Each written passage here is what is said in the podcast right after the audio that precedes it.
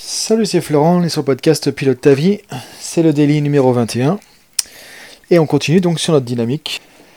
Avec aujourd'hui, justement, la zone de confort. Alors aujourd'hui, on va pas parler de sortir de la zone de confort, mais on va plutôt parler de rester dans la zone de confort. Ce que j'appelle un peu le chant des sirènes, c'est-à-dire que c'est vraiment, en gros, euh, l'illusion du fait que c'est mieux d'être dans la zone de confort. En fait, il y a beaucoup de personnes, effectivement, qui ont du mal à sortir de leur zone de confort ou qui, avec les années, ont appris à rester dans leur zone de confort. Et du coup, on pourrait se poser la question, qu'est-ce qui peut nous faire rester dans la zone de confort, du coup? Euh, Puisqu'effectivement, si tu écoutes un peu tout ce qui est euh, développement personnel, euh, coaching, etc., on parle tout le temps, tout le temps, tout le temps de sortir de la zone de confort. Donc on pourrait se dire qu'est-ce qui fait qu'on voudrait dans tous les cas, ou qu'est-ce qui fait qu'on resterait, ou qu'on serait coincé, ou qu'on serait bloqué dans la zone de confort, dans notre zone de confort. Sachant que ce qu'on va voir aujourd'hui, c'est un peu ce qu'il y a aussi parfois derrière la procrastination. C'est-à-dire c'est des éléments qu'on va appeler des bénéfices secondaires. Des bénéfices secondaires, c'est quoi? C'est que, en gros, euh, d'une certaine manière, inconsciemment, indirectement, on va retrouver certains bénéfices euh, à ne pas changer, à ne pas finalement atteindre les objectifs qu'on s'est fixés. Donc là, on est lié un peu aussi à ce qu'on va retrouver dans la procrastination. L'idée, c'est de comprendre qu'effectivement, bah, pourquoi les gens ne sortent pas de leur zone de confort en général, parce que, en gros, c'est le meilleur moyen de ne pas se remettre en question. C'est le meilleur moyen de ne pas avoir de changement. C'est le meilleur moyen donc de ne pas avoir euh, d'inconnu. C'est le meilleur moyen de ne pas avoir trop d'incertitudes c'est le meilleur moyen de ne pas avoir de doute, parce qu'on connaît notre zone de jeu, entre guillemets, on connaît notre terrain de jeu. C'est le meilleur moyen de ne pas être confronté à l'échec. C'est le meilleur moyen de ne pas être confronté très souvent aussi à la critique. De ne pas être remis en question, de ne pas avoir le sentiment parfois de se mettre en danger. Euh, c'est le meilleur moyen aussi de ne pas se sentir parfois dévalorisé, parce que quand je fais quelque chose, si c'est un échec, je le prends personnellement et du coup je me sens dévalorisé, donc je me sens mal, etc. etc. Tu vois, il y a toute une chaîne de logique derrière qui se met en place. Donc, très souvent, guidé par la peur, qui est l'émotion clé de la zone de confort, en fait la peur d'en sortir. C'est-à-dire qu'en gros, on est, au chaud près du radiateur, on est très bien là, on se dit mais pourquoi je m'éloignerai du radiateur? Je risque de plus avoir assez chaud. Donc je reste près du radiateur. Pourquoi je m'éloigne du radiateur alors que du coup je suis très bien ici? Je suis sur ma chaise, au coin du feu. Pourquoi j'irai voir dehors au risque de prendre froid, au risque d'attraper un rhume Est-ce que je serai assez couvert si je vais dehors, etc. Tu vois? C'est une métaphore, mais c'est tout ça qui joue. Donc c'est pour ça que malheureusement, après encore une fois, il n'y a pas de jugement à porter. Il n'y a pas de jugement à porter là-dessus. Je dis malheureusement d'un regard de coach qui cherche à, à ce que chaque personne puisse tirer le meilleur d'elle-même. Donc malheureusement à ce niveau-là, mais encore une fois, il n'y a pas de jugement à porter là-dessus. Malheureusement, c'est dommage du coup parce que ça veut dire qu'il y a énormément de gens qui ont plein de potentiel, qui vont ne pas les sortir, ne pas les exploiter, ne même pas les tester, les essayer, les considérer, parce qu'elles vont rester dans leur zone de confort. Et c'est le chant des sirènes, parce qu'en fait c'est une douce illusion.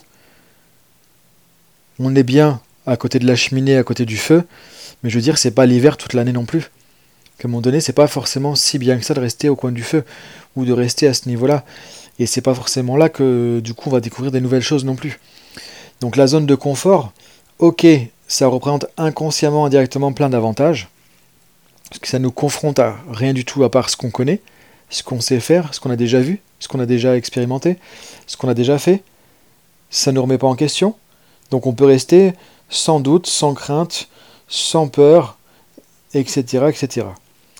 Mais en contrepartie, effectivement, bah, quand on reste toute notre vie dans une zone de confort, on peut dire au revoir à nos objectifs, on peut dire au revoir à notre vision de la vie, on peut dire au revoir à notre évolution, on peut dire au revoir au changement, on peut dire au revoir à la nouveauté, on peut dire au revoir à la vie en général. Parce que franchement, la vie, c'est le changement.